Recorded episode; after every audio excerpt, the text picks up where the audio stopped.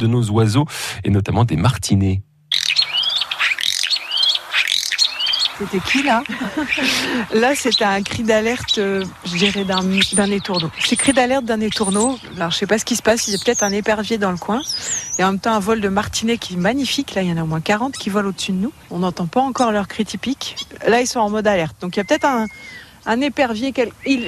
Ah non, c'est un goéland qui passe. Enfin, il y a un prédateur dans le coin, ça c'est sûr. Pour voir autant d'alerte, c'est qu'il y a quelque chose. Là, c'est les tourneaux qui sont en train de crier. Et en levant les yeux, du coup, vous avez vu les martinets Voilà, c'est ça. Parce que là, ils sont tous au-dessus de nous et donc là, on les observe. C'est pas souvent d'en voir un si gros vol. Le martinet, c'est un oiseau qui est tout à fait particulier parce qu'il est présent chez nous que trois mois dans l'année. C'est-à-dire qu'il arrive courant mai, les gros effectifs, c'est juin. Il arrive là juste pour se reproduire. C'est un oiseau qui, à la base, vit dans les montagnes. Donc, en fait, il ne construit rien. L'oiseau pose ses œufs sur le d'un mur, derrière une gouttière, dans un petit interstice entre deux morceaux de pierre. L'œuf est un peu conique, comme tous les oiseaux de montagne ou les oiseaux de falaise, ce qui fait qu'il ne peut pas rouler, tomber, il va toujours rouler sur lui-même.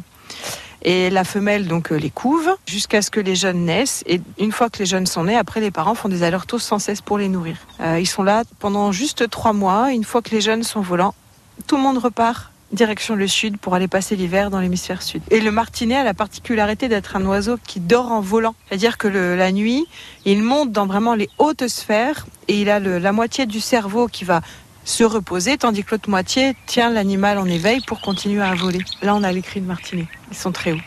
Donc quand par exemple une commune nous dit bah voilà on doit faire des travaux sur l'église, on doit mettons refaire le clocher, eh bien euh, il faut nous attendre le printemps pour pouvoir savoir si martinet est présent puisque s'il y a une colonie de, de, martinets sur le clocher, eh bien, euh, en cas de travaux de couverture, il faut pouvoir décaler un petit peu les travaux de couverture, permettre aux oiseaux de nicher tranquillement et permettre aux travaux de se faire. S'il est parti dans l'hémisphère sud, est-ce qu'il est capable de revenir au même endroit? Tout à fait. Ces oiseaux-là qui nichent en bâtiment, de, de, du travail qu'on mène vraiment maintenant depuis plusieurs années, sont vraiment fidèles à leur cycle de reproduction.